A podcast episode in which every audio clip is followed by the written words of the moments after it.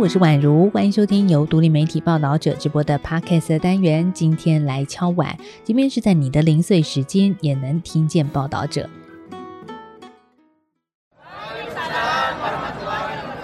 在上个星期天呢，我跟着一群印尼移工朋友，提着一袋袋的食物到台北车站分享。那现在呢，听到的就是当天集合喊口号的声音，大概的意思是祝福大家平安。在我们节目上架这个时间点啊，对全球的穆斯林朋友来说，这是一个很重要的月份，就是斋戒月。斋戒月期间，我们看到的这些在台湾的移工呢，他们是自掏腰包哦，去买食材，一早料理分装好之后，再从各地到台北车站集合，分送给大家。那那一天呢，移工朋友还特别跟我交代说，这些食物啊，不是只给在斋戒当中印尼人哦，而是要送给社会上任何一个有需要的人。啊，其实听起来蛮温暖的。至于他们自己呢，在这个斋戒月里头，得严格遵守每天太阳升起之后，一直到日落之前不能吃东西的规定。目的就是透过饥饿的经验来提醒自己，对于其他境遇不如自己的人，保持着一个恻隐之心。好，那身为一个没有斋戒过的台湾人哦，嗯，我就问他们说：“诶，难道你们不会饿吗？”他们说：“当然会饿了啊，但是从小就这样子习惯了。而且呢，这是穆斯林的重要功课。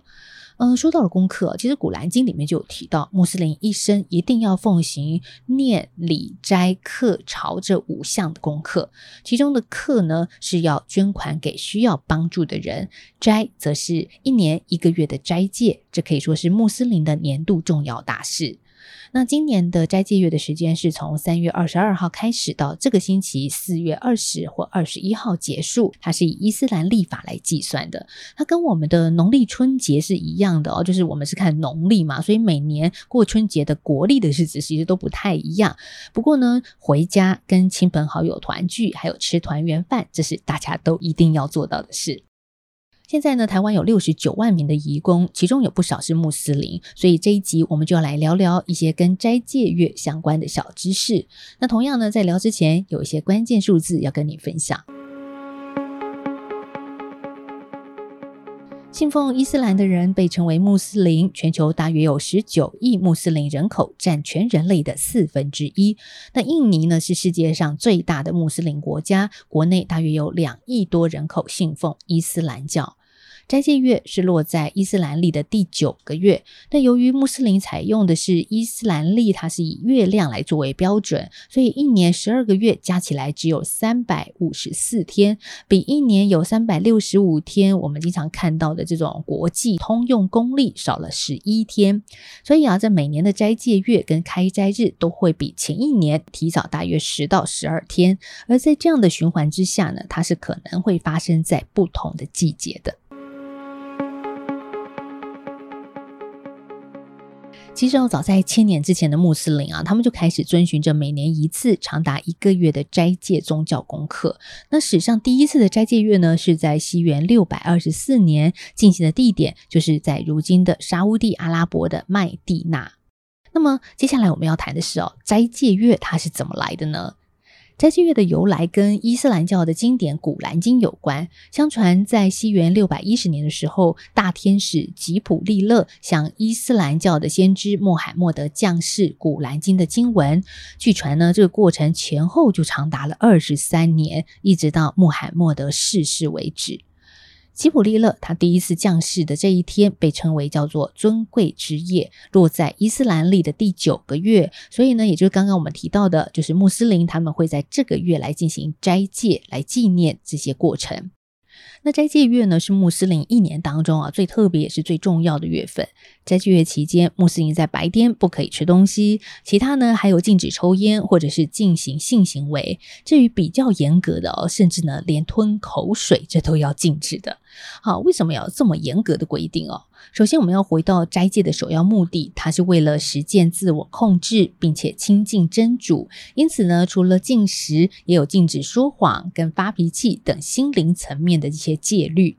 那除了刚刚提到的心灵上的意义之外，斋戒也会带来一些实质的好处，像是能够帮助净化身体、提升消化以及免疫系统的健康。不过呢，有疾病的人呢，必须在医生的嘱咐之下才能进行斋戒。还有啊，体弱者，像是孕妇、哺乳中的妇女、青春期前的小孩以及长者，也都是不需要斋戒的。那女性在月经期间，还有呢，因为旅行或者是你工作不宜斋戒的人，也可以在择日补齐斋戒的天数，或者是有人呢，他们就选择以救济穷人的方式来替代。那还要说一件特别的事哦，就是斋戒月忌讳愤怒情绪以及战乱杀戮，所以在冲突当中的穆斯林国家，传统上也可能会因此避开在斋戒月用兵。过去像是阿富汗战争啊、也门战争跟叙利亚内战发生的时候，也都会在开斋节的期间短暂停火，全面放行人道救援运补，至少呢，让战火下的平民能够收到开斋节祝福，平安过年。那来说一点有趣的事吧，因为呢，全球有十九亿穆斯林，他们分布在全世界各地嘛，所以各国也因应各自的风俗民情，发展出一些独特的斋戒月文化。举个例子来说，由于禁食的情况之下，大家通常会比较容易疲劳或者是情绪浮躁啊，所以呢，今年的斋戒月期间，沙乌地阿拉伯他们就宣布了公部门的工作时间缩短为每天只要五个小时。还有呢，你会不会也有个疑问说，诶，那如果穆斯林只能在太阳下山之后吃东西，那么以开餐厅为业的人啊，这段期间要怎么办呢？只能够在夜间营业吗？嗯，我们来以全球有最多穆斯林人口的印尼来说，在斋戒月期间呢，他们的一般餐厅一样会依照正常营业的时间来营业，因为呢，在印尼同时也有其他的宗教啊，像是基督教。天主教、佛教跟印度教等等，这些人白天还是要吃饭的，只是要在斋戒月的时候，餐厅通常会以布条来遮盖他们的玻璃门窗，或是把路边摊给圈起来。那其他宗教的信徒啊，也会避免在穆斯林前面吃东西，这也是一种对彼此信仰的尊重。好，说到吃，还有一件有意思的事。就是你会不会好奇哦，在忍耐饥渴一个月，白天不吃东西之后，穆斯林们是不是都变瘦了呢？先告诉你答案，不会哈，因为呢，在落日之后的开斋时间啊，穆斯林家里通常都会准备一些丰盛的晚宴，邀请着亲朋好友共进开斋饭。那主菜之外，还会搭配大量的零食甜点，所以呢，晚餐的进食分量跟用餐的时间往往也会拉长，要瘦。这样子看起来好像也不太容易。那在开斋饭之后呢，穆斯林的亲友们还会留下来一起喝茶、聊天、看电视。所以呢，每逢斋戒月的时候啊，穆斯林国家的电视台总会推出一些亲情、友情跟爱情为主题的强档连续剧。这个有点像台湾以前的八点档黄金时段。所以呢，斋戒月是各家电视台卯足了全力要赢得全年最高收视率的重要档期啊。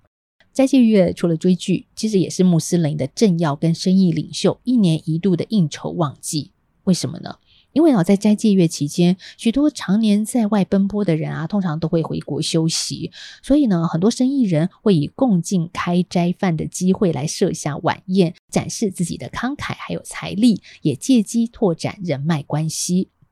那另外呢，还有一件事是我们比较少想到的面向，就是呢，在全球化的影响之下，长达一个月的斋戒月，这不只是改变了伊斯兰世界的步调，就连非以穆斯林为主要人口的国家，也会感受到斋戒月的气息。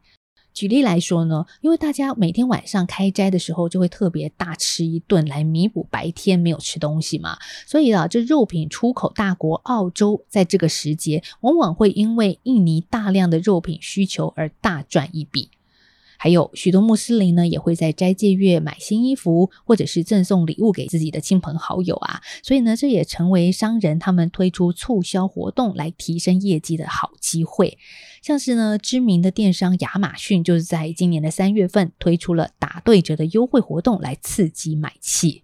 那最后要说的是，在斋戒一个月之后，随之而来的呢，就是庆祝斋戒结束的开斋节了。这有点像是我们的农历春节，或者是西方耶诞节一样的一个重大节日。那以伊斯兰历来说，开斋节是落在十月一号，通常为期是三天的时间。而这三天是全球穆斯林的大日子哦。第一天，穆斯林会很早起床。礼拜之后就可以吃一些东西，象征斋月的结束。那接下来除了聚会、吃饭、互送礼物，来个连续三天丰盛的团圆饭之外，也会一起举办一些大型的礼拜活动。所以呢，正在听这一集单元的你哦，或许可以搜寻一下四月二十或二十一号斋戒月结束之后的周末，你所在的城市里是不是有办一些热闹的开斋节活动呢？如果有，你可以去好好感受一下他们过节的喜悦。那也或许呢，你在遇到这些穆斯林的时候，可以跟他们说一声开斋节快乐。如果你想更贴地气、更道地一点的话，我的穆斯林朋友教我他们的讲法是这么说的。Selamat Hari Raya Idul Fitri. Mohon maaf lahir dan batin.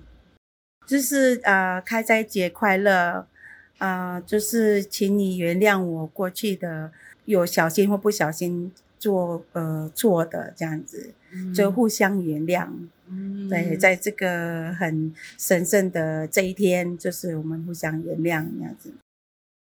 好，这个发音好像有一点点难，但是没有关系，诚心的祝福其实才是最重要的事啊。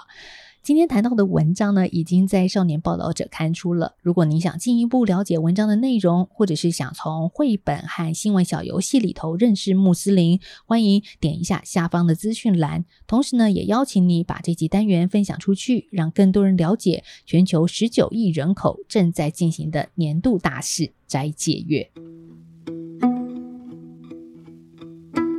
在结束之前，还是要说那句：报道者，我们是一个不收广告、没有付费墙的非盈利媒体。如果你行有余力的话，欢迎你可以透过定期定额单笔捐款的方式来支持我们。我们下次再聊喽，拜拜。